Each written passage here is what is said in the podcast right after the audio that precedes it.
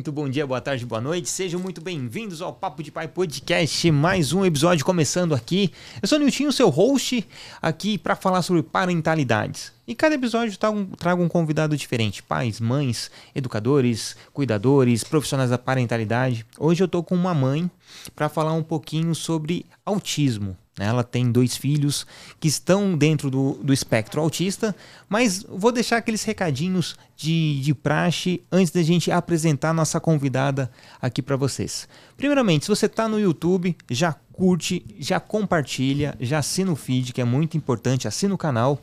Se você está no Spotify, faça a mesma coisa e também nos avalie com cinco estrelinhas. É muito importante mostrar para esses algoritmos da internet que tem gente falando de assunto relevante sobre parentalidade. E estamos em qualquer outro agregador de podcast. Google Podcast, Apple Podcast, Deezer, enfim, qualquer um que você procurar vai achar o Papo de Pai Podcast. Temos o, a questão do financiamento coletivo. Né? Você pode nos apoiar aqui através do, da plataforma Apoia-se, que é o apoia.se barra Papo de Pai Podcast. Lá tem todo um descritivo que você vai ter a, a possibilidade de nos apoiar financeiramente. Além disso, temos também a, a, possibilidade de apoio financeiro através do Pix, que é o, o nossa chave de Pix é o e-mail, é o papo de pai podcast gmail.com. Bom, dados os nossos recados, eu quero falar com, com a nossa convidada aqui de hoje. É, bom, vou deixar que se apresente nossa querida Marli. Seja muito bem-vinda. Ai, obrigada. Desculpa atraso. Olha, lá veio eu. Imagina, imagina. eu sou Lídia Marli, né, mãe do Leonardo e da Lina. Ambos são autistas, né? O Leonardo é mais severo, a Lina é mais é, moderada, né? Uhum. E o autismo para mim foi meio que uma surpresa, né? Você meio que é como se tivesse caído de paraquedas, entendeu? A sensação que eu tive foi essa. E enquanto o mundo tá dizendo que você é louca, você ali está dizendo, não, tem alguma coisa errada, eu estou uhum. certa e vou lá seguir minha intuição. E foi assim comigo, né? O Leonardo nasceu, achei um, uma situação meio esquisita, ele não olhava no olho né, quando ia mamar. E aí eu fui é, observando, né? Foi, ele foi nascendo. Aí tem as etapas do desenvolvimento. E aí, cada etapa eu ia num pediatra e, doutor, e aí, meu filho é normal ou meu filho é doido? Porque no Nordeste a gente diz assim, ou é normal ou é doido. não tem esse negócio de transtorno, lá não existe. Não é que não existe. Para mim, a minha realidade não existia, Sim. entendeu? E aí, cheguei em São Paulo, né? Quando ele começou a andar na ponta dos pés, chegou na escola. Gente, para mim foi um choque Todas as crianças da escola sabiam meu nome. A mãe do Léo, tia e tal. E o Leonardo lá, no mundo dele, né? Uhum. E eu uhum. disse, gente, meu filho só tá no mundo da luz. Não é normal, não. Quando eu olhava a foto na escola, quando uma criança tá sentada no colo da professora, pode ter certeza. Ou tá precisando de ajuda, ou é porque não consegue sentar. Tá, né? Sempre é aquela coisa, né? De auxílio. E aí, quando eu fui no médico, né? Eu já fui com tudo já montado. Como? É uma, eu é, suspeitei que ele tinha autismo, e aí chamei uma equipe multidisciplinar. Na verdade, uma não, três, né? E aí as três avaliaram o Leonardo e, e me disseram assim, ó, não posso dizer que seu filho é autista, mas dentro da escala do desenvolvimento ele não faz isso, não faz aquilo, que todo mundo já sabe, né? O VBMAP. E aí quando eu cheguei no médico, com toda a documentação, foto, registros, já foi logo o laudo. Ó, oh, Leonardo autista, tem três clínicas e te vira. Não é assim? Te vira. Uhum. Um negócio assim meio que. Ai, ai, é, então. Aí você fica meio que no luto, né? Poxa, não foi um. Um diagnóstico humanizado. Isso é que eu sinto falta. Né? Não estou dizendo que os médicos têm que estar tá chorando com a mãe, aquela coisa, que eu nem sou muito de chorar, né? Mas todo mundo sente, né? É como se fosse o dedo na ferida, a pessoa sente assim. E aí eu digo, meu Deus, e agora? Put... Que negócio, né? e aí você pensa, para. E aí meio que você fica chateado com as pessoas, porque as pessoas não entendem o que você está passando. Eu acho que para o homem, não estou desmerecendo aqui tu não, viu? Uhum. Para uma mulher, assim, a mãe é muito difícil, porque a gente carrega uma culpa, né? Aí lá vai eu, sem conhecimento nenhum, mãe geladeira. Eu digo, e agora, meu Deus, esse negócio de mãe geladeira. Ah, foi a vacina que eu tomei. Ah, foi o ácido fólico. E quando você vê que não tem nada disso, é genético, né? é 80% genético e pode ter 20% né, de fatores ambientais durante a gestação. E aí eu fui pesquisar. Aí tinha aquele negócio do MMS. Eu digo, meu Deus, que diabo é esse negócio de MMS? Que moda é essa? Aí suplemento, é alimentação. Eu digo, meu Deus, esse negócio é muito difícil. Parecia que eu tava no vestibular. Aí eu digo, meu Deus, eu tô no vestibular e não sei. Um negócio assim arrochado. Eu digo, peraí, vamos ver. Aí eu fui pesquisar nos Estados Unidos, o que é que eles estão fazendo? Aí encontrei o canal da Maíra Gaiata. Aí eu digo, meu Deus, essa mulher fala muito fácil, né? Ela fala a minha linguagem, que eu gosto de gente que fala de uma linguagem mais fácil. Sendo que quando você sai do, do médico, o que eu senti mais dificuldade? O que diabo é equipe multidisciplinar? Meu Deus, o que diabo é isso? Lá vai eu pesquisar o que era isso. Como é que eu começo um tratamento? Tudo isso eu senti dificuldade. Você tá entendendo? Na época não tinha vocês, né? Se fosse, eu, era mais, mais fácil para mim. E o Léo tinha quantos anos? O Léo tinha um ano e três meses. Foi em 2018. E aí foi muito assim, difícil. Eu achei difícil. É, as pessoas, não é que não têm empatia, elas não têm noção. Eu acho que a falta de informação causa isso, sabe? E o que eu tinha mais angústia é que o que era divulgado é que se a criança não fizesse 40 horas semanais de terapia, não ia se desenvolver. Gente, você pensa, ou eu como, né, pago as contas, como, ou eu faço tratamento do uhum. menino. Você tem que escolher o financeiro. Gente, isso pesa demais para quem não tem condições. Né? A, a, política pública é muito assim falha em relação a isso. Isso eu senti muita falta, né? E aí isso para mim foi um grande baque, né? Porque se você for fazer um tratamento completo, você é um carro popular todo ano. Todo ano, ou se duvidar, todo mês, né? Se você não tiver cuidado.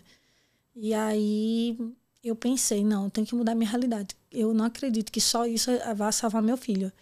E aí na pandemia, né, tive Lina, né? Para facilitar, né, minha vida, tive Lina. E aí eu já fiquei ligado, porque o Leonardo já era autista, mulher, eu já vi que era mais difícil de diagnosticar. Uhum. Foi que fiquei com aquela lanterninha, né? Não, Marli, você tá doida, essa menina tá normal, porque a menina tem uma comunicação melhor, né? A menina fala tudo bababá, tititi, mamãe, respondendo tudo. O Leonardo não respondia nada, bebê, então foi mais fácil. E aí, quando eu levei Lina no médico, para mim, a Lina foi o segundo baque, mesmo tendo conhecimento. Porque quando você tem um filho, você tá grávida, você nunca idealiza isso. Você tem um filho ideal, né? Você imagina, né? Meu filho vai ser doutor, meu filho vai ser isso meio que os planos que a gente não desenvolve para a gente, a gente joga para os filhos, né? Então a gente joga todos os nossos sonhos ali. E teve uma amiga minha, Fabiana Farrar, que ela falou: Alice foi um sonho. E eu me vi nas palavras dela, né? Os meus filhos são os meus sonhos.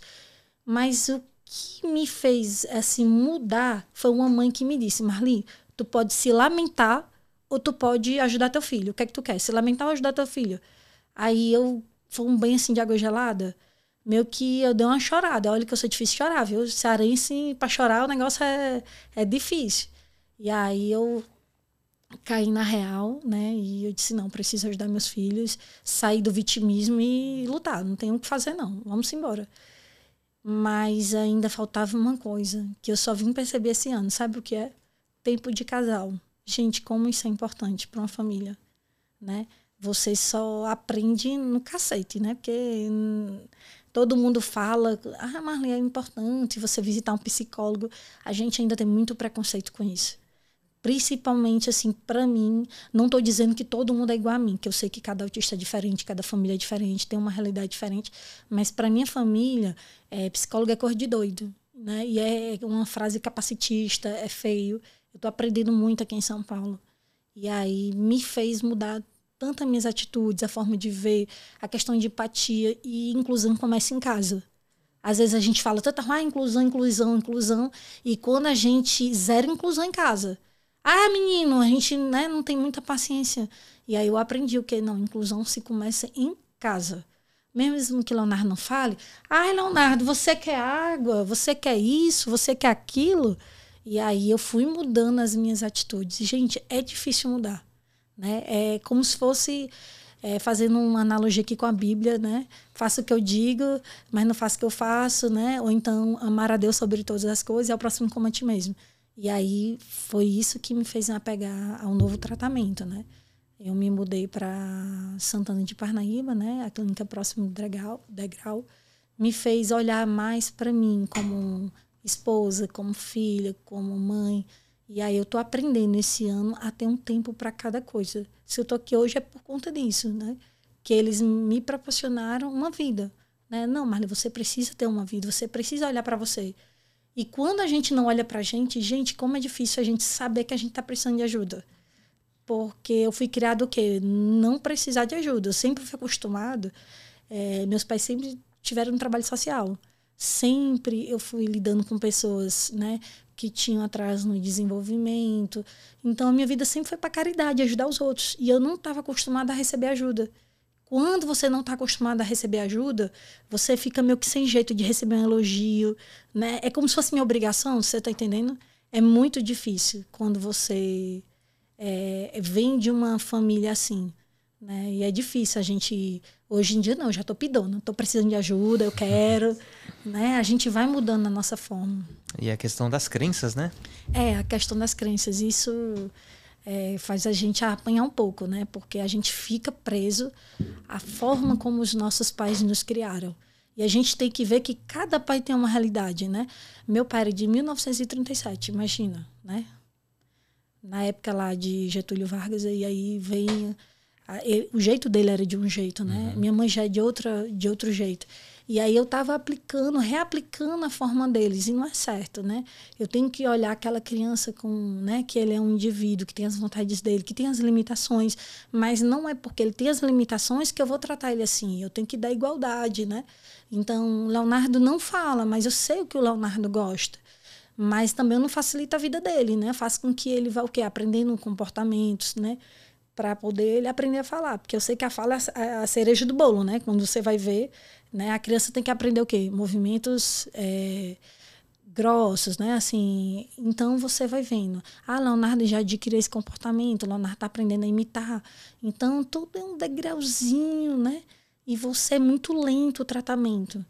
E isso me fez, assim, abrir os olhos para ajudar outras mães. Né? A gente abriu um instituto lá no Ceará, que é o Instituto Le Blue, Todo mundo pensa que é o um nome francês, nem é, gente. Uhum. Lê é do Leonardo e Blue é porque a azul é predominante mais em homens.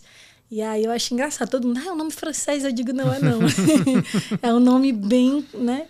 Bem cearense mesmo, que a gente juntou o nome, a primeira letra, é, as duas primeiras letras, né? Lé e Blue. E aí a gente criou um, um, um instituto, né? Com a Fabi. Ela é advogada, e faz parte da comissão da UAB, né, de, de pessoas com deficiência, e o intuito é atendimento humanizado, né? E me chamou isso um depoimento da Ingrid, né? Do diagnóstico humanizado. Isso me chamou muita atenção. É muito importante, né? É, eu não tive, não sei vocês, né? Essa questão do diagnóstico humanizado. Isso, isso deixa muito a desejar. Eu acredito que a classe médica deveria rever isso porque é muito sofrimento para gente que está passando por isso. Não é questão de dinheiro. E amigos meus que somem, né? Quando a gente precisa. Não estou dizendo todos, a gente não pode generalizar. Mas isso eu até entendo. É como se eles estivessem respeitando o nosso luto. Porque meio que a gente se fecha, então a gente acha que as pessoas não nos ajudam.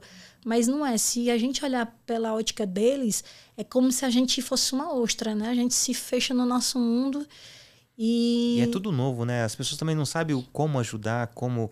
É. Mas também tem o outro lado, né? É só oferecer em que posso ajudar, né? É, também tem essa questão, é? em que posso ajudar, né? E aí isso, isso faz refletir, sabe? Até convida vocês, se, se vocês quiserem ir lá palestrar para as mães, eu achei isso interessante. Porque teve uma mãe que me chamou muita atenção. Foi a mãe do Marcos Petri. Cara, ela disse o que, é que eu achava. Que eu tinha que estar numa clínica 40 horas. E não, você pode estimular seu filho num banho. Uhum. Quando você vai dar comida, você pode ajudar no contato visual. Sabe? São coisas simples que você pode fazer em casa. Claro, claro que, assim, o Leonardo mesmo foi preparação para a guerra, meu amigo. Porque eu ensinava, eu não sabia ensinar. Eu achava que eu estava abalando. E nada, zero, o menino não aprendia. E isso para mim foi um grande desafio. Ainda é, não estou dizendo que ah, eu tô aqui e tô arrasando, não. não Todo não. dia eu aprendo. É um aprendizado todos os dias, né? Ainda mais, ah, é, é, fato aquela, aquela, aquela máxima que fala cada, cada quem conhece um autista conhece um autista, é né? É verdade. E a partir do momento, no seu caso, uh, você com a experiência do Leonardo, aí depois veio a Lina, ah, é mais fácil, ela falou, ela tá isso. E quando foi que você levou por só para ter certeza se ela não era ou era, ou, ou já tinha percebido algumas coisas diferentes, mesmo diferente do Leonardo, mas que caminhava para o mesmo, mesmo sentido? A gente sempre quer acreditar que não é. Né? A gente sempre lá no fundo, ah, tomara que não seja, né? Não é que o autismo seja uma coisa ruim. Mas assim, é difícil, gente. Não é fácil você ter dois filhos autistas. E eu, no meu fundo, digo, ai meu Deus, tomara que não seja. Porque a gente meio que esquece o filho que é típico e fica só no atípico, né? E aí eu não queria levar, eu digo, não, não vou não fazer a mesma coisa não, vou atrás e vou resolver o problema, né? Não é um problema, é a forma de comunicar, como é que eu me comunico melhor com meus filhos. E aí eu sou meio que neurótica, eu fui em três médicos para ter certeza, né? Porque aí os dois, né? Um disse que sim, outro disse que não. Aí eu fui no terceiro para desempatar, né? e aí foi o que eu fiz, fui atrás de dar qualidade de vida, né, para eles. Isso é muito importante, a qualidade de vida. Eu não falo nem questão de assim de como é que se diz, de passeio, de brinquedos, não, qualidade de vida no sentido de ensinar eles a viver, né? Porque eu acho que todo o receio de pai autista como é que eles vão ficar quando a gente morrer? Uhum, esse é o primeiro pensamento, né? É, isso é o meu, assim, foi meu que deixa a gente um pouco preocupado, né? Sem dormir. Eu acho que o nosso maior luxo eu até disse no vídeo, né, que o nosso maior luxo é que nossos filhos possam ter uma vida normal. Porque isso deixa a gente preocupado, angustiado. E eu tenho uma amiga que trabalha nos Estados Unidos e ela disse que trabalha numa padaria. Ela é supervisora de adultos autistas. E vê que legal, eles criaram um trabalho para essas pessoas, dando dignidade, né? Então eles vão lá, faz o pãozinho deles. Isso que eu queria fazer, sabe? Não é que a criança autista que não fala que ela não consegue trabalhar. Se a pessoa é boa, sei lá, com arte, com trabalhos manuais, seja, eles sempre têm alguns, né? Não estou dizendo todos. Alguns devem ter aquele hiperfoco para alguma coisa que seja melhor. Então, por que não dar dignidade a essas pessoas? Né? Eu penso muito sobre isso a gente conversando com, com o Alexandre e a doutora Anitta, é, eles trouxeram também esse relato que tem, agora não vou me recordar o local, é um hospital onde empregam autistas. E eles têm um gabarito, tem lá uma folha com, com, com, com, com as funções, né? E cada função ele vai e tica. Vai colocando lá, ó, fiz. E no final ele, ele, o foco dele é terminar o gabarito. A função é o é mera é, é, é situação, mas para ele tem que estar tá gabaritando ali o aquele papel. Mas para isso, guardar o copo. Ele pega o copo, opa, ok. E no fim, tem toda uma produtividade e recebe por isso. Né? Então é a questão de ter o olhar acolhedor para poder dar, dar, dar um, mínimo de dignidade para essa, essa, essa pessoa autista e tá remunerando né? Não tá fazendo um favor, não tá simplesmente, ah, por conta, tô ajudando, não. É digno, né? Pra gente pode até ser simples, né? Mas assim, pra gente típico, né? Mas como a gente já não é uma coisa mais típica, uma coisa mais, né, é, atípica, né? O que acontece? Pra gente é uma grande conquista, né? Sim. Pra gente, quando meu filho começou a querer comer sozinho, gente, eu queria soltar foguetão, né? queria dizer, ai, meu filho tá comendo. E pra quem tá de fora, ele tá comendo, mas não é assim, né? Então, quando minha filha apontou, que ela tá apontando, né? Ave Maria, parece que eu tava vendo Jesus. Eu digo, meu Deus, ela tá apontando, que coisa importante. Então, a clínica que eles estão me chamou muita atenção, porque próximo degrau e eu não queria estar no próximo degrau, eu já queria estar lá em cima, e não é assim. As coisas não funcionam dessa forma, né? Você tem que ir conquistando cada passinho, cada degrauzinho devagarinho. E cada conquista pra gente, assim, é muito significativa. E celebrar as pequenas conquistas, isso, né? Isso, isso, celebrar. E antes era, eu tinha dificuldade em celebrar, né? Ah, não, mas falta mais. Eu exigia como se fosse hum, como é que se fosse uma prova. E não, não é assim. Ele é uma criança, né? Ele está dentro da normalidade dele. A gente tem que é, entender os limites. Não é que eu vou deixar ele fazer tudo que quer, não. Ele tem que fazer né, a terapia, tem a meta, tem um PEI dele, que a gente, que é o plano educacional individualizado, ou PIT, né? Que cada um tem uma nomenclatura que acha é, diferente. E aí o que eu acho interessante é que o Leonardo tá indo direitinho, do jeito que as meninas estão, né? É, traçando. E uma coisa que me chamou a atenção nisso tudo, que eu tinha dificuldade de entender, era a questão da integração sensorial. Né? Tem aquela discussão se é, se não é. Mas para o Leonardo fez muito bem, sabe? O que eu digo que se é, se não é, se é comprovado cientificamente, né? Tem profissional que gosta, tem profissional que não gosta. Para minha família fez muito bem, porque ele tem muito essa questão sensorial. E aí ele ficava com aquela busca o tempo inteiro. Gente, para eu entender aquilo ali, Ave Maria, foi assim difícil, mas graças a Deus, assim, tá entrando na minha cabeça, né? e, e, e, Lídia, quando você conheceu Lídia? Nesse processo do autismo, conhecia ela antes?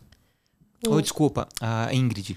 A Ingrid, eu conheci ela no treinamento da Maíra Gaiato. Hum. E é uma hum. frase que ela lembrou, né? Tá a gente conversando que eu tenho muito, eu sou muito tímida, né? Meu marido que é comunicador, todo mundo já deve conhecer, né?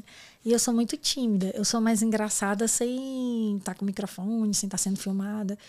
E aí eu tava lá no treinamento da Maíra Gaiata e todo mundo tinha que se apresentar. E eu não queria. Eu com vergonha, eu digo, ah, não vou nada, vou não. Aí tinha uma amiga minha, ela vai. Aí pegou uma amiga minha, outra lá, né? Vai, mulher, tua vez. Aí eu digo, fala, minha senhora, eu toda me tremendo. Aí eu disse, gente, eu tô me tremendo mais do que Toyota em ponto morto, aquelas Toyota antigas. aí ela adorou. E a gente fez amizade. E aí eu vi Ingrid, conheci outras mães. Assim, cada depoimento ali, gente, encheu meu coração de alegria, porque eu me identificava, eu não estava só. Isso é tão importante, né? Você ter um grupo assim que você não se sente só. Porque meu filho não dormia até três anos, imagina. Tu dormir duas horas por dia, três horas. E aí vê a irritação, falta de memória, a impaciência. E aí você vê alguns profissionais querendo se aproveitar da dor do outro. Eu achei muita sacanagem, assim, claro, eu não passei por isso, graças a Deus. Mas eu vi pessoas perto que vendeu casa, vendeu tudo para assim, ter aquele tratamento de qualidade. E eu vejo as crianças que não, não conseguiram ainda atingir, né? É um tratamento longo, gente.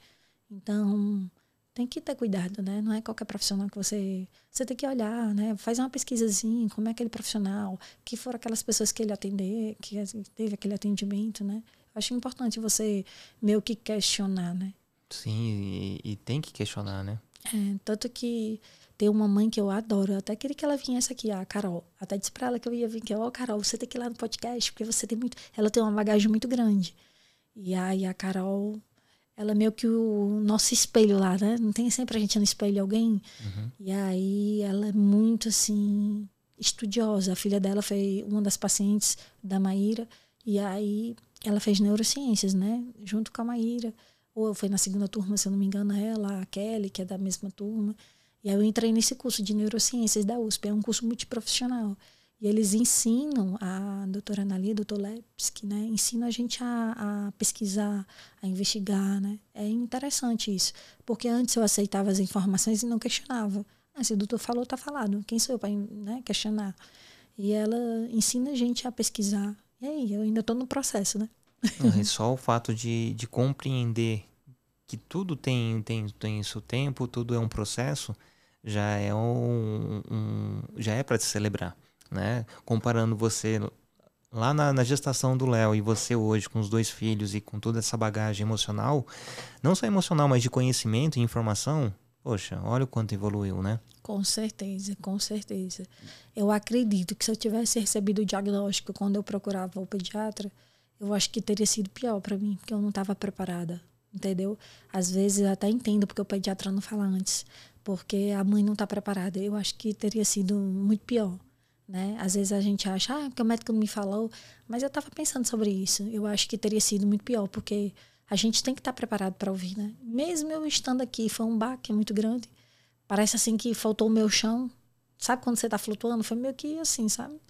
E eu não queria muita conversa, não. Eu me tranquei no meu mundo, fui pesquisar, porque a gente entra naquelas fases, né? Todo mundo sabe, né? O luto, aceitação, você vai nas pesquisas. Eu passei por tudo isso que todo mundo passou. E no Dalina, eu não cheguei a entrar no luto, mas eu cheguei a entrar na negação. Né? Não cheguei a entrar no luto, mas aí eu ia entrar. Eu digo, não, gente, não é possível que eu, né? Eu já sei que isso não é um bicho de sete cabeças, pelo amor de Deus, né, Marli? Aí eu comecei a me repreender. Eu digo, não, mulher, deixa de frescura, vamos embora. Né? Aí eles dois são completamente diferentes, a Lina e o Léo. Ela já é um pouco mais comunicativa, né? Ela já consegue desenvolver mais, ela já está melhorando. E é isso, gente. Você não pode desistir de seu filho, né? Todo mundo pode desistir, só a mãe que não pode desistir, né? A mãe é, é uma peça fundamental. E quando, assim, um pai participa, é muito importante, né? Rodrigo, ele, né, ele participa bastante.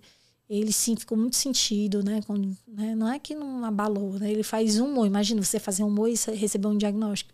Não é fácil, né? Porque todo mundo espera o quê? Que ele seja engraçado 24 horas. E é difícil, gente, você fazer um humor quando você recebe um diagnóstico desse. Não é tão fácil como as pessoas pensam, né? Então tem aquela história, sempre a vida do outro é mais fácil, mas eu acredito que todo mundo tem a sua cruz, né? Todo mundo, né? Então a gente só leva, a gente só carrega o que a gente pode. Eu acredito muito nisso. Assim, né? Só só manda o frio conforme o cobertor, né? É, é verdade. O, o instituto hoje tá é, é no Ceará. Isso, é no Ceará, é no Eusébio, é vizinho a Fortaleza, é novo, né? Não tem nem dois anos. E eu reuni amigos, né? A Fabiana, ela é muito ativa na causa, ela assim, eu me espelho muito nela. A filha dela, além de ser autista, ela tem uma doença rara. E aí tem a doutora Valéria, ela não tem é, fam é, familiar autista, mas ela é da área da saúde, né? E tem um Paulo, que é um jornalista, até queria que você conhecesse depois, gente, gente fina. Então, assim, a equipe toda é muito unida. Tem a doutora Cristiane, que nos ajuda, tem várias pessoas. E quando eu anunciei que eu ia fazer esse trabalho de informação com as mães, que eu quero levar informação de qualidade, você não tem ideia. Eu, minha, minha intenção era 20 mães, eu soube que já tem 80. Isso sem anunciar muito nas redes sociais, só no boca a boca. Imagina quando a gente for anunciar, né? olha, a gente está recrutando mães. E aí eu acho que eu vou ter que, sabe, dividir as turmas, porque não adianta pegar muita gente e não dar aquela, aquele treinamento. Então, tem que ser manter a qualidade, né? É, manter a qualidade. E eu fui, eu fui selecionada para uma pesquisa, né, de uma universidade que eu vou ser treinada para aplicar as terapias em casa com meu filho. E eu achei bem bacana isso. Aí eu, eu até falei com a psicóloga, eu digo, olha, o que você acha da gente fazer lá no instituto? Né? Porque seria uma boa, enquanto a, aquela pessoa está na fila de espera, quando chegasse no SUS para ter aquele, ter aquele atendimento, a mãe não estaria tão boiando como a gente chega, né? A uhum. gente chega meio que de paraquedas. Eu acho que ela já teria uma bagagezinha ali, uma informação, né? E a intenção é que seja numa linguagem um pouco mais fácil né? Porque às vezes aquela mãe não tem muito saco para ler. Tem gente que não tem nem o que comer dentro de casa. Eu não estou dizendo que todas as famílias passam por esse tipo de problema. Mas se a gente facilitar a informação, eu acho que chega mais mais fácil, né, para aquela família. A informação tem que estar tá acessível, né? É, tem que estar tá acessível. Teve uma mãe que me chamou, interessante o caso dela. Ela descobriu que o filho era autista, o marido deixou. Gente, eu fiquei assim, como assim o marido deixou? fui passar as férias em Fortaleza. E aquilo me chocou, né? Porque lá a casa não é de alvenaria, taipa. E aí tinha cacimba lá aberta, né? Ah, não tem água encanada, é cacimba ainda, não tem a questão de saneamento básico ainda. E a criança ficava o tempo todo indo para lá querendo, sabe? Que a gente sabe que o meu filho gosta muito de água, não sei o de vocês, mas o meu ama tá em água. Amo demais. E aquela criança querendo entrar na cacimba, aquilo ali me doeu o coração, sabe?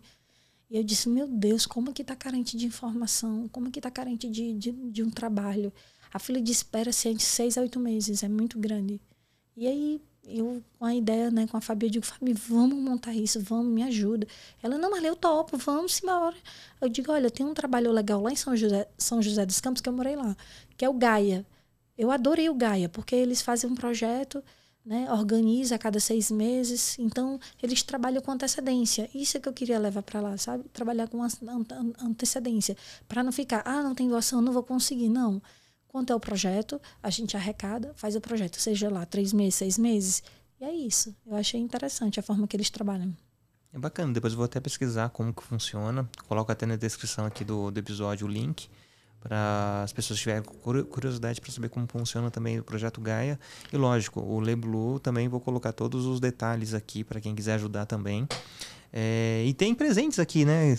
Cê, vocês têm uma lojinha também que vende os produtos? Sim, a gente, a gente essa loja Meio de Mato, é uma loja que vai reverter a renda totalmente para o Instituto. Legal. Então, tudo que vender vai ser tudo revertido para o Instituto. E a pessoa que está responsável pelo financeiro, ela é uma pessoa muito organizada. Porque, assim, tem que ter alguém né, que ajude a controlar. E aí ela é bancária, ela disse, não, Marley, eu vou ficar no financeiro, eu vou te ajudar nisso. E eu achei interessante, que toda a renda é, vai ser revertida para esse projeto. E aí vai ser mãos que abraçam, porque a gente quer o quê? Um atendimento humanizado, a gente quer pegar um psiquiatra, um psicólogo para conversar primeiramente com essas mães, uhum. depois a gente fazer um treinamento, né? E por último, o tratamento multidisciplinar, né? Que a gente consiga fazer isso. E tem uma prima minha, né, vendo o meu trabalho, que eu nunca consigo viajar. Ela está montando uma pousada bem interessante para famílias atípicas. E aí ela tá fazendo pesquisa, disse, olha, mas eu falando para ela, é interessante você fazer um questionário lá no Google e enviar para as famílias, porque meu filho é de uma forma, né? Cada cada autista é único. Então é interessante você perguntar a outras famílias, né? O que é que você gostaria? Eu, na verdade, o que é que não gostaria de tomar um café sentado? Uhum. Porque a gente comer um café quente é luxo, né? Não sei vocês, é assim, é, você comer uma comida quente, chega eu, eu fico emocionada quando eu faço uma refeição quentinha.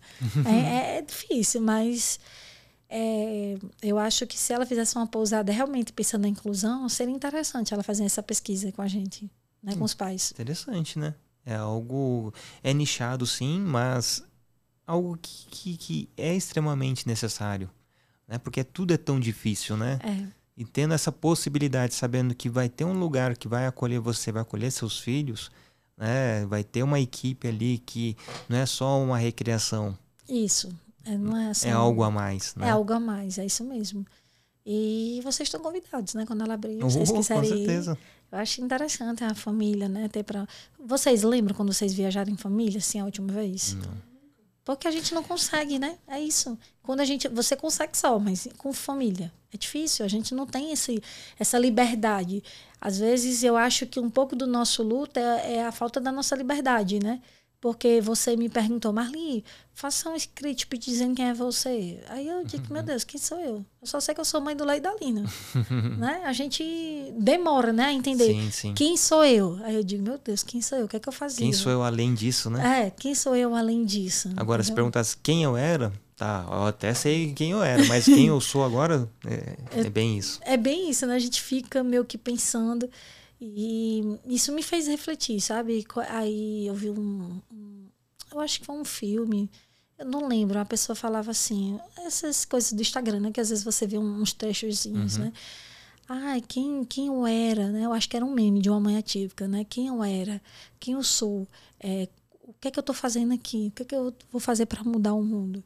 E você fica pensando nessas coisas. Por que, que eu estou aqui? O que é que eu preciso fazer para ajudar as pessoas? Isso me mexe muito comigo, né? De querer ajudar o próximo. Ainda não perdi aquilo da minha família, né? De querer sempre estar ajudando. E é isso. E às vezes o próximo está tão próximo que está dentro de casa, né? Isso, a questão de estar tá dentro de casa. Isso, a questão de olhar mais para a família. Isso me deu mais qualidade de vida sabe? Agora, uma coisa que eu não esqueci de falar aqui, sabe o que foi? A questão da rede de apoio. Gente, como isso é importante. Como isso faz falta uma família perto, né? Porque minha família é no Ceará, meu esposo é Natal, mas uma rede de apoio faz falta. E às vezes eu entendo algumas mães, porque uma rede de apoio custa dinheiro, né? Tudo é dinheiro, né? Então, às vezes, para você vir para algum lugar, você precisa de alguém que cuide do seu filho, mas alguém que trate bem ele na sua ausência. Uhum. Então, meio que gera insegurança. Ah, será que fulano trata bem meu filho? E teve um episódio do meu filho numa escola que eu achei interessante, né? Contar que é, o Leonardo é muito carinhoso. E Leonardo ficou tão agressivo, ele não fala. Mas ele mudou o comportamento dele. Aí eu comecei a observar, não, Leonardo não tá normal, não é dor. E aí eu faço um checklist, né? Leonardo comeu, Leonardo fez as necessidades, eu tenho que um checklist com ele. Porque como ele não fala, eu tenho que estar observando. E aí, quando eu cheguei na escola, gente, aquele tratamento, assim, terrível. Sabe aquela coisa que dá vontade de, né?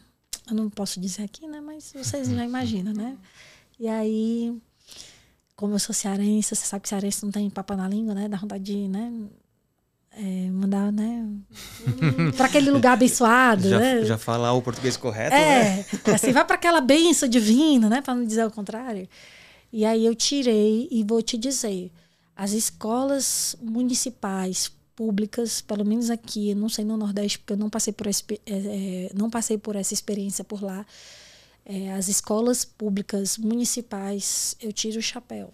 Gente, como eles são bons, são inclusivos.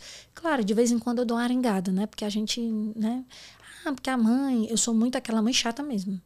Eu olho, já olho o comportamento do Leonardo, se Leonardo tá, se Leonardo. E eu pergunto se a professora está trabalhando, eu sou um calo sapato. E teve uma, uma outra escola que a professora e a diretora, ah, porque não sei o que, eu digo, olha, eu não vou tirar o meu filho daqui. Não pense que eu vou ficar de mim me chorando, não vou. Vocês não vão me ver chorando, vocês vão ter que se adaptar à nova realidade. A lei está aí, vocês vão ter que estudar, problema de vocês. Se vocês quiserem me ajudar, eu vou ajudar. Se não quiser, é problema de vocês. Eu vou encher o saco de vocês.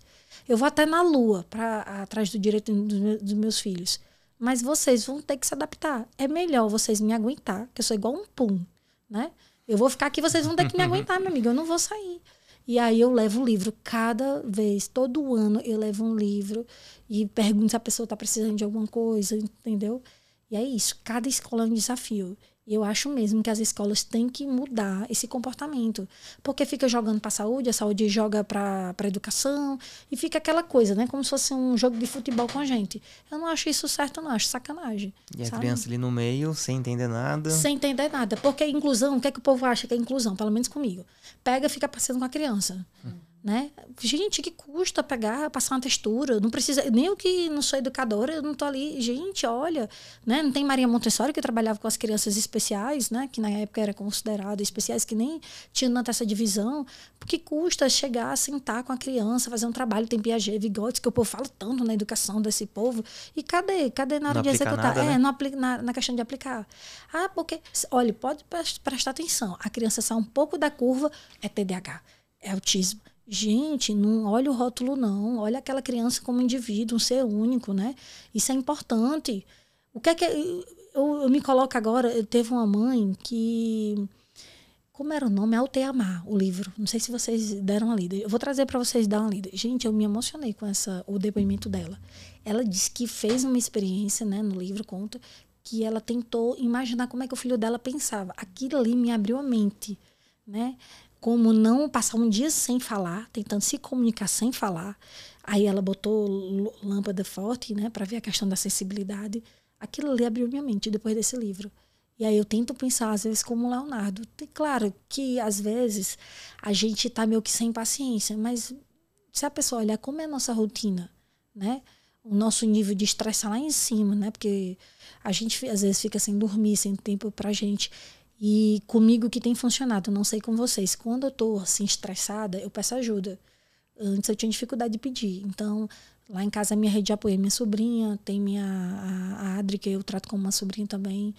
É, tem a Jaqueline, que é até do Leonardo, tem a Ana Paula. Então são quatro pessoas para me dar esse suporte. Mas antes eu era sozinha para fazer tudo. E aí eu vou dividindo, né, para estar tá aqui hoje, aí eu deixo as meninas lá e elas vão fazendo revezamento. E quando eu tive essa ajuda, quando eu estava estressada, me ajudou a ter mais empatia ainda pelo meu filho, pelos meus filhos, né, no caso. Isso me ajudou muito. Eu acho que toda mãe devia ter assim uma ajuda e devia ter alguma, é, algum aplicativo, sabe, para ajudar as babás, ter um treinamento de babás ou treinamento de ATs. Eu acho que seria interessante, sabe? Porque às vezes aquela mãe está estressada sem paciência, é muito fácil a gente julgar, né? Pimenta no, né, no olho do outro, no olho do outro é refresco, refresco, né? E aí, se a gente tiver empatia, por que, que aquela mãe tá estressada? E eu lembro de um vídeo, eu não sei se foi Thiago Lopes, se foi Maíra Gaiato, foi um desses, ou de Jalma Freitas, que são os mais né, badalados uhum. na internet. E ele falava, qual é a função desse comportamento? Aí isso me abriu a mente, porque você pensa, por que que meu filho assim tá irritado? A gente quebrou a rotina, ele não ele não comeu, ele não dormiu bem. Então você começa a olhar com outro olhar. Né? Enquanto uma criança típica, ela vai desenvolvendo, vai para o futebol, vai para sei lá, para o balé. E isso é muito fácil, né? Às vezes as pessoas que estão no mundo típico, elas nem entendem o que a gente está passando, né? Porque a gente meio que faz psicologia, né? Fonodiologia, é, psicomotricidade, a gente tem que entender de coisas que não é da nossa área. E se a gente não tiver o mínimo de conhecimento, chega um profissional assim que não é tão atualizado e faz qualquer coisa com o filho da gente, né? E isso é importante, as mães terem esse tipo de conhecimento. E eu sou muito grata a Maíra Gaiata, ela nem sabe, mas eu sou muito grata a ela, porque ela me deu uma bagagem que facilitou, né? Pra gente não ser enganada. Porque tem profissional que não entende nada, ah, só aba. Tem gente que, ah, eu tenho 25 anos de experiência, quando você vai ver, a pessoa, se tem algum curso, não tem nada entendeu? Em contrapartida, tem outras que não têm curso, como às vezes profissionais na rede pública, que não tem curso nenhum, não tem aba, não tem nada disso, e ela tem empatia e tem amor e paciência, e que meu filho fez tudo o que ela estava pedindo. Né? Então a gente tem que pensar, né? Que tem casos e casos e a gente botar na balança e ponderar o que é que é bom. Tá sendo bom, legal. Então vamos continuar. E o que você falou a questão do da escola municipal, né? Eu vejo a questão simplesmente porque não tem o, o objetivo de ter dinheiro, né? Comparando com uma escola particular. Visa o lucro, lógico, devolvendo a questão de uma educação de qualidade. Mas a partir do momento que tem uma criança típica, isso é custoso.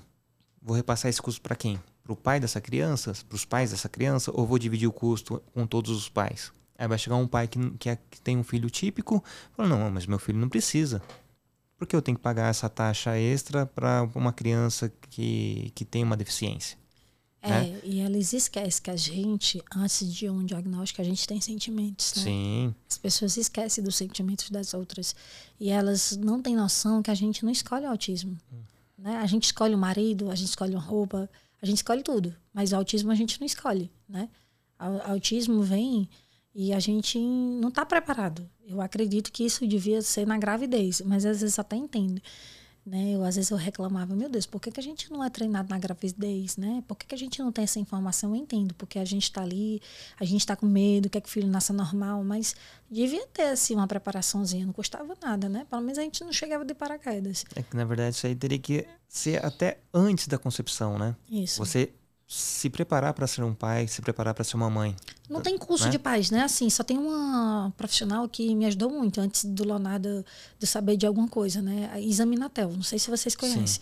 Eu adoro Isaminatel. Eu fiz um curso dela e achei interessante. Por isso que eu descobri rápido o Leonardo porque ela foi me falando. Aí eu me apaixonei por Maria Montessori. Eu fui saber quem era. Eu digo, meu Deus, quem é essa mulher? E lá vai eu catar tudo, né? Pesquisar, porque eu sou assim. Eu tenho aquela questão de hiperfoco. Quando eu gosto de uma coisa, eu me aprofundo e vou. E amei, assim, o jeito que ela fala, a forma que ela fala, a forma que ela, assim, aborda. E eu acho que os pais deveriam sim fazer cursos, sabe? Como ser pai. A gente não faz curso para tudo, por que não para ser pai? Porque a gente, pelo menos a minha criação, tá chorando é frescura, engole o choro. Hum. Né? É frescura. Eu cheguei meu pai lá, eu, eu queria passar batom. Eu digo, mãozada no beijo é batom. Daí tu tira como era a criação. Não digo que ele tá errado, porque ele foi criado assim, mas é difícil, né, hoje em dia. A gente não pode agir dessa forma. A gente tem que olhar o sentimento da criança, né? Não é que a gente vá tratar a geração com mimimi, não é mimimi, é respeitar o sentimento, porque aquela criança cresce com. É, algum receio, sei lá, pode desenvolver é, alguma insegurança, né? E procurar ajuda em outras pessoas, né? E às vezes nem sempre pode ser aquela correta. Isso que é o problema, né? Quando vai buscar ajuda e tem muitos charlatões por aí. É, né? isso é verdade, muito, muitos mesmos. E pra, só, só para concluir o, o raciocínio, uh, já a escola pública teoricamente, vai ter um acolhimento maior porque não visa lucro. É verdade. Então, todos os profissionais ali, faça chuva, faça sol, vai receber do mesmo jeito, com um aluno ou 30 alunos na sala. Então, é, o que a gente tem que estar atento, sim, é que a lei seja cumprida. Então, se tem uma criança típica, tem que ter o, o, o apoio. E esse apoio é individual para cada criança. Às vezes, coloca um apoio por sala, quando tem um, mas se tiver três na sala, vai ser um apoio só. Então, a gente tem que estar em cima para fiscalizar. Porém, é, a equipe é, docente, os funcionários têm preparo, ou minimamente têm cursos para se prepararem para receber essa criança atípica? É, eu, eu, vejo que, assim, São José dos Campos É, eu não estou fazendo propaganda política, não, porque isso não me interessa, porque meu domicílio eleitoral não é nem lá. Mas eu achei que foi muito bem investida, sabe, a questão da educação lá. Tinha. Meu filho é, estudava numa escola lá, e eu achei muito bacana, sabe, a questão da inclusão. E assim, elas tiveram muita. É, me receberam muito bem. A Maureen, vou até falar o nome dela, a Maureen, assim, eu sou fã dela, cara. Ela me abraçou, eu, meus dois filhos. E ela disse: Olha, Marli, eu trabalhava com inclusão, mas na área de surdos, né? E vou aprender mais sobre autismo. E, gente, ela conseguiu, ela foi mesmo sem recursos. Eu levei, assim, os livros, ela estudou. E Leonardo via melhora. Aí, sendo que eu me mudei, né? Porque a clínica é, próximo da Grau, quando eu vi, é muito bacana ela, porque ela tem tudo no só lugar, ela te dá um suporte assim incrível. Acho que todo mundo devia conhecer lá, sabe? E a Mauri na, na questão da é, inclusão do Leonardo, ela foi fundamental lá, sabe? Sem, sem condições, ela deu dignidade aos meus dois filhos. Isso é o que a gente quer. A gente não quer a gente sabe que o nosso filho não vai fazer tudo que uma criança normal naquele momento está fazendo, como seja lá no pré-2, geralmente as crianças estão fazendo determinada atividade. A gente sabe, assim, que é difícil, né? Meu filho, ele tem a coordenação motora fina, assim, ainda tem que trabalhar muito. A gente sabe que ele não vai fazer um desenho, um rabisco, assim, perfeito. Mas se a gente dá oportunidade a ele de segurar um lápis com ajuda, né, com, a, com ajuda física, que aos poucos ele vai aprendendo, né? A repetição vai fazer com que ele aprenda. Isso é que é importante, a gente não desistir. E a minha experiência com a escola particular, eu assim, eu confesso a você que eu tenho muita dificuldade hoje em dia de pensar numa escola particular. Só tem uma no Brasil que eu penso em botar que eu conheço os donos, não porque eu só conheço eles, mas porque eu já vi o trabalho dos profissionais, né, que é a Mepobé lá em Natal. E eles investem muito em capacitação, tem alunos autistas lá, e eles não tratam lá como números, como condições. Eles tratam o indivíduo, independente de conhecer ou não, trata bem, a capacitação é bacana, né? Coisa que nas duas experiências que eu tive não foi legal, né? E eu tive essa dificuldade, entendeu? De, de encontrar. Atualmente eles estão numa escola municipal em Santana de Parnaíba e tiro o chapéu. Estão investindo, sabe? O Leonardo, a diretora é gente fina, ela é aberta, sabe? Ela ajuda, tá estudando sobre autismo, tá fazendo as inclusões, as mães, a gente fez um grupo, né, conversa aqui lá, quando tem uma coisa assim que não tá de acordo, a gente chega e conversa com a, com a diretora e ela tem uma, ela é muito humana, então ela tenta ajudar a gente, eu acho isso bacana, né, eu acho que toda escola deveria sim ter capacitação, eu acho que já deveria, já tá atualizado, sabe? Porque isso já faz um tempo que já vê essa lei, né? Não custava nada Sim. já eles terem se atualizado. Porque a gente, como eu te disse anteriormente, a gente não escolhe autismo. Uhum. Né? A gente quer o melhor para os nossos filhos. A gente não quer que o nosso filho tenha uma babá. A gente quer que ele se desenvolva. A gente quer que ele tenha um futuro, né? Ou pelo menos que a gente entenda como ele vai ser é, se desenvolver da melhor maneira dele, né? Dele, né? A gente quer que ele se desenvolva. Às vezes, quando a gente pede um até, as pessoas, ah, vai ser uma babá. Gente, isso é capacitismo, não é uma babá. A gente quer oportunidade, a gente quer igualdade. Porque eu vejo escola que pegava meu filho e ficava passeando. Eu digo, se for para passear, eu venho para cá ficar passeando. E aí, vamos passear, né? Uhum. Vou conhecer todo mundo. E o objetivo da escola não é esse. Ah, e tem professora ou coordenadora, às vezes, que chega, ah, é socialização. Eu concordo que a gente tem que socializar. Mas como é que meu filho, ele vai fazer uma atividade se não dá oportunidade a ele? Né? Se ele não sabe interagir normalmente, como é que ele vai sentar e vai pegar um lápis? Ah, eu vou pegar e vou desenhar. Se ele não tem é, a facilidade na comunicação, como é que ele vai desenvolver uma atividade que está te pedindo? Né? Você tem que chegar lá, dar ajuda física. Ah, Leonardo, que legal, vamos desenhar e dar oportunidade. A oportunidade é o quê? Segurar na mão dele e fazer com que ele faça aquela atividade. Não custa nada, gente, né? É, é, é ah, não tenho dinheiro para fazer a capacitação. Vai muito do profissional também, sabe? Quando o profissional quer, ele vai lá, estuda e faz. Como eu já vi vários profissionais da área é, da, da escola pública fazer isso, né? Que vai e faz. A particular não. Joga para um, joga para outro. E aí eles querem tirar o filho da, do, da responsabilidade deles. Como eu já vi várias escolas em Alphaville que diz a ah, inclusão. Aí fica botando eles fazem de tudo para tirar aquela criança da escola. Eu fico assim indignada, entendeu? É muito, é muito frustrante para um pai é, ter isso de uma escola, porque é o seguinte: a escola é para nos dar o exemplo, né? Eu tenho muito respeito por um professor, mas ele se perde quando o professor não tem inclusão. Porque o, aquele profissional, ele é para dar o exemplo de tudo, de empatia, de inclusão, de amor. Porque antigamente a gente não chamava professor, a gente chamava de tia. A escola é a extensão da nossa casa, né? E a gente está perdendo isso. Eu sinto isso. A minha professora é como se fosse minha tia. Até hoje, assim, eu conto a tia né? É como se fosse um membro da família, uhum. o respeito. E é isso que está faltando. Por isso que, assim, tá muito difícil hoje em dia, né? Lecionar, não está sendo fácil. É, não tem a devida valorização, né? É. Infelizmente, né? É verdade. Bom, a gente já está começando a engatilhar para o final do nosso episódio. É, foi bom, foi Ah, deu para bater um papo, né? Foi ótimo. Mas antes eu queria dar um, dois recados. É, a gente tem um apoio aqui da Sentidos e Cores. É, a Sentidos e Cores é uma loja que vende artigos, brinquedos voltados para crianças atípicas. Não só crianças atípicas, crianças típicas também têm como brincar sem nenhum problema, porque são brinquedos funcionais, seguros, uh, não causa alergia. E convido todo mundo a conhecer os sentidos, a Sentidos e Cores acessando o site sentidosecores.com.br ou no Instagram, arroba Sentidos e Cores. Meu outro, meu outro recado é falar do Amor em Pote. O Amor em Pote é uma loja que vende doces, vende geleias e, sal, e geleias e doces artesanais.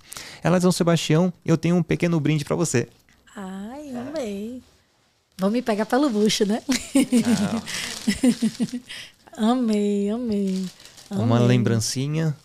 E olha que eu vou buscar, viu? Se você gostar, vou buscar o oh! Convido todo mundo amei. a conhecer também oh. o, o Amor em Pote. Eu vou abrir, viu? Que eu sou Opa, por, sou, por favor. Como diz lá no Ceará, a gente é fofoqueira. Ai, amei, amei. Embaixo tá escrito qual. Que doce é. Aqui, né? Olha, adivinhou, gente. O Amor em Pote Amei. tá no Instagram com arroba Amor em Pote. É Amor em Pote com dois dedos no final. E é minha esposa que faz. Amei. Mulher, vou já passar as encomendas, viu? Espero que goste. Já, olha, o Ferreiro Rocher, meu amigo, não gostar. Ah, não tem quem não goste, não tem né? quem não goste. Bom, eu, eu faço alguns pedidos, né? É, uma sugestão de conteúdo. Livro, série, filme, enfim, algo que você queira compartilhar olha, com a gente. Eu tenho muita coisa. Eu, eu quero indicar esse livro aqui que é Desenrolando o Cérebro. E uma das autoras eu queria que você convidasse, que é a Carol, que é aquela mãe que eu te falei. E aí ela foi a autora de um capítulo aqui. Legal. E muito legal. Ela tem a Cecília, filha dela autista também. E ela é inspiração para toda mãe. Ela é mãe como a gente, sem frescura. É uma mãe real, né? Não estou dizendo que não, as outras não são. Mas real, o que eu quero dizer é que é mais perto da minha realidade. Né? Acredito que de vocês também. Porque o que eu sinto falta na internet é aqueles vídeos de crianças severas, né? A gente só vê os meninos fazendo tudo bonitinho. O meu não, o meu é desafiador. Então, ela muito legal esse conteúdo dela. Maravilha. Já já vou tomar nota aí para poder colocar na descrição também o nome do livro, o editor, enfim. Uh, aproveitando, você pode até indicar ela. Vou pedir para você abrir seu WhatsApp, escolher alguém, um pai ou uma mãe, para vir aqui num próximo episódio. Assim como a Ingrid fez com você, você vai ter essa incumbência agora de convidar alguém para vir aqui no Papo de Pai Podcast. Vou convidar ela agora mesmo.